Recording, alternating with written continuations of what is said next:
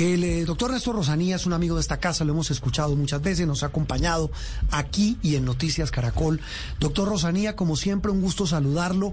Él es analista, investigador, corresponsal de conflictos armados, es director del Centro de Estudios en Seguridad de Paz, un experto en estas materias. Doctor eh, Néstor, gracias por acompañarnos en Sala de Prensa Blue y pues quisiéramos conocer su opinión y su punto de vista sobre un episodio que parece pues tiene tintes como de caricatura, pero más de pesadilla. Y repito, lo peor de todo es que la vergüenza que estamos pasando es horrible. Doctor Néstor, buenos días. Buenos días para ti, para todo el, equipo de trabajo y los oyentes. Pues tres cosas. Démosle un poquito también como de contexto a qué es lo que está pasando. Últimamente, digamos, desde el 2001 empezaron a crecer unas empresas que les empezaron a decir un eufemismo empresas de seguridad pero son empresas de mercenarios. La más grande en el mundo se llama la Blackwater, que es de un CIA norteamericano que empezó a reclutar a los militares más expertos en operaciones especiales del mundo. Y esos terminaron siendo las fuerzas de choque en Irak, en Afganistán, hoy están, están en Siria y han llegado ellos a decir cosas porque tienen la capacidad militar más grande que muchos ejércitos del mundo. Y han dicho cosas como estas, que si la comunidad internacional quiere recuperar la ciudad de Raqqa, que es hoy la sede del Estado Islámico, que ellos lo pueden hacer, que tienen el problema económico que no les pagan lo suficiente. Han dicho también que ellos pueden sacar a Nicolás Maduro cuando quieran si les pagan lo suficiente. O sea, digamos, no tienen una, una capacidad militar que les da la posibilidad de dar esos comentarios. Esa que es la más grande y ha estado en el ojo del huracán por violaciones a los derechos humanos, por quien responde por todo lo que ellos hacen, porque Estados Unidos y los gobiernos dicen, pues ellos son contratistas, ellos no, no son Estado, o sea que no respondemos por las actuaciones que ellos tengan. Entonces, esa gran empresa se convirtió en el modelo de muchas más y eso se empezó a acrecentar en todas las partes del mundo. Y empezaron a ver en los colombianos un, un, un perfil interesante para ellos porque tienen los cursos, tú ahorita les mencionabas, de fuerzas especiales, lancero, paracaidista, digamos, asesorados por Estados Unidos, por Israel en materia de inteligencia. Tienen todos los cursos, o sea, entre comillas, es una mano de obra muy calificada, pero también al precio y la correlación del dólar es muy barata. Entonces empezaron a reclutar a gente colombiana que le empezaba a llegar a Medio Oriente. En un inicio les decían que era para empresas de seguridad para cuidar pozos petroleros, pero les empezaban a pagar 18 mil dólares el mes.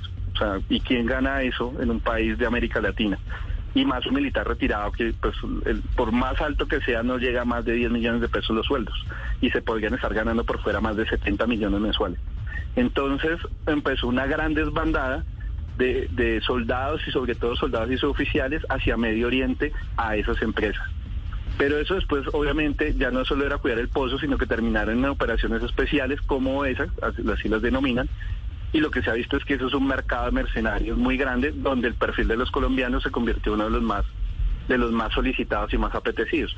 Entonces, el tercer punto para terminar es que seguramente detrás de esto, ellos son los 26 que capturaron, tenían dos fixers, que si les dicen a los guías o a los enlaces que tienen y traductores, los dos fixers que tenían ahí eran eh, haitianos con, con, ciudadanía americana, pero el comando que iba a ejecutar toda la operación que ejecutó la operación eran 100% colombianos. Ahora, lo que la investigación que viene es saber cómo se llama la empresa que participó en eso y quién contrató a esa empresa.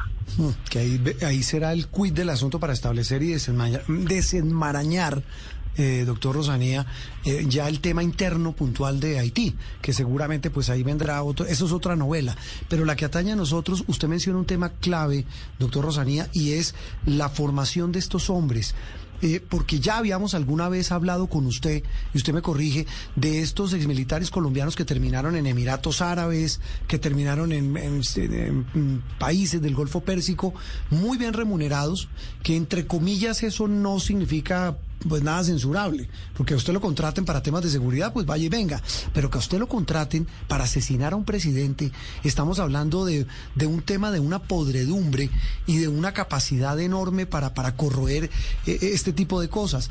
Eh, decían muy molestos muchos mandos militares el viernes, doctor Rosanía, que esto para nada representa a toda la institucionalidad, pero ¿qué garantiza que no hagan lo mismo, por ejemplo, con militares activos?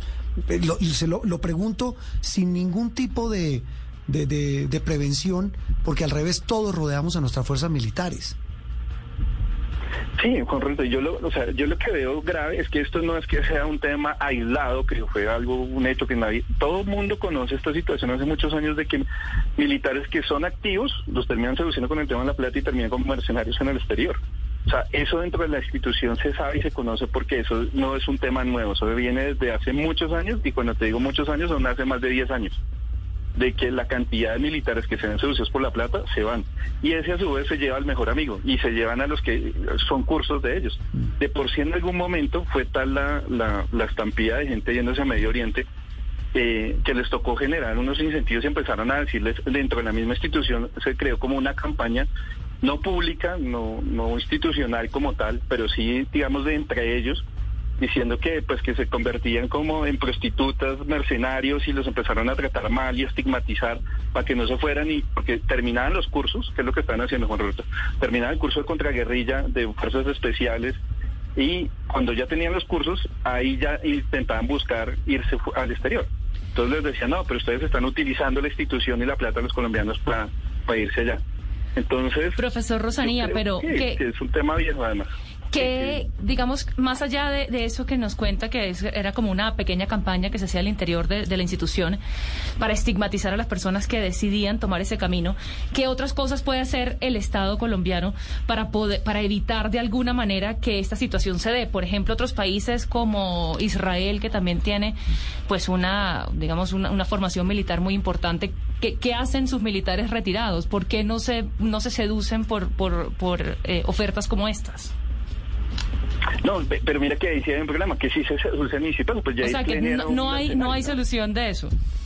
No, se, no es sencillo, no es sencillo porque ya cuando es un retirado, digamos, tú no tienes el mando, control de algún tipo de capacidad de, de persuadirlo o decirle algo, no lo puedes hacer. De por sí Israel es uno, Israel es uno de donde hay más empresas curiosamente. O sea, Jair Klein, recordemos la figura de Jair Klein, eh, él tenía su propia empresa de seguridad y por eso terminó aquí en Colombia, haciendo los entrenamientos que fundamentaron el paramilitarismo. Y como Klein hay una cantidad de gente de Israel, los mismos ingleses sufren con que con gente del MI6, que es la fuente de inteligencia. Como son tan buenos en inteligencia, hay empresas de ingleses que solo venden el servicio de la inteligencia para que otros, estilo los colombianos, sean los que hagan la parte operativa. Entonces, esto es un mercado a nivel mundial y eso es un gran problema a nivel mundial. De por sí hay un libro muy bueno que se llama Blackwater y cuenta cómo esos al americanos terminan montando una de las empresas imperios de mercenarios más grandes a nivel mundial. Es que tienen helicópteros, tanques de guerra, es un ejército completamente. Néstor, una de las unidades investigativas de uno de los medios de comunicación aquí en Colombia planteó esta semana que esta operación en particular para asesinar al presidente haitiano ya se conocía aquí en las Fuerzas Militares de Colombia desde que se empezó a planear porque era un secreto a voces que se estaban buscando los mercenarios para ejecutar el plan. En este contexto que usted nos acaba de describir, ¿le ve asidero a esa hipótesis?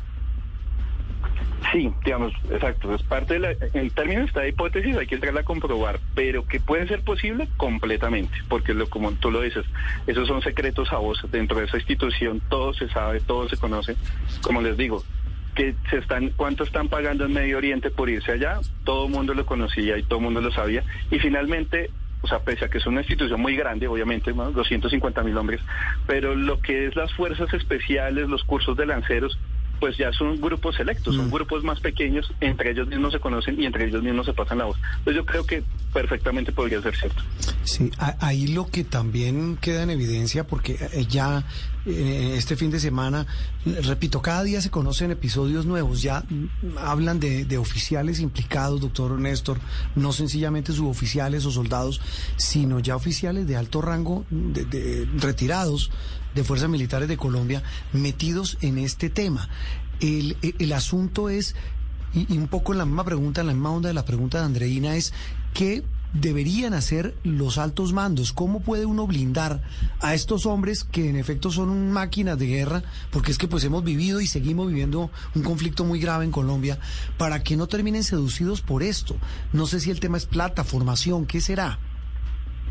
Yo creo que la única que sería información, Juan Roberto, porque no hay como más. O sea, legalmente no lo puedes bloquear porque ya es un retirado, es autónomo, o sea, ni siquiera tiene un trato militar. En este momento ya serían tratados como civiles.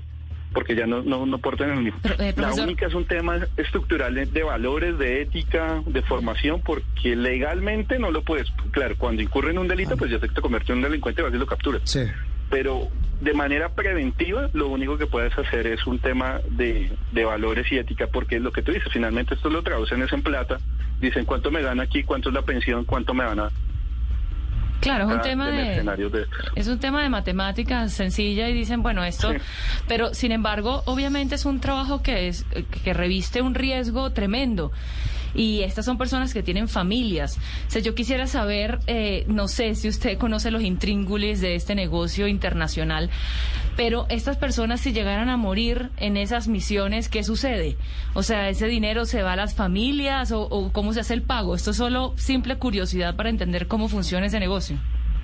Generalmente el pago es el 50% antes de comenzar la, la operación. Las dejan en cuentas internacionales porque no los dejan en los cuentas de los países porque no tengan trazabilidad. Y ellos intentan asegurar a las familias con el 50%. Es más o menos, siempre que operan más o menos igual.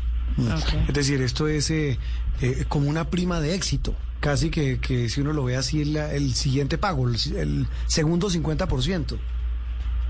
Claro, sí. Y les dan una comisión de éxito, literal, si llegan a cumplir el objetivo y salen todos vivos, digamos, obviamente. Sí. Eh, y lo que hacen ellos de manera interna, o sea, como, como les digo, como un pacto, entre comillas, como de amigos, como de, de lanzas que se dicen, es, por ejemplo, si estamos cinco en la misión y, Sí.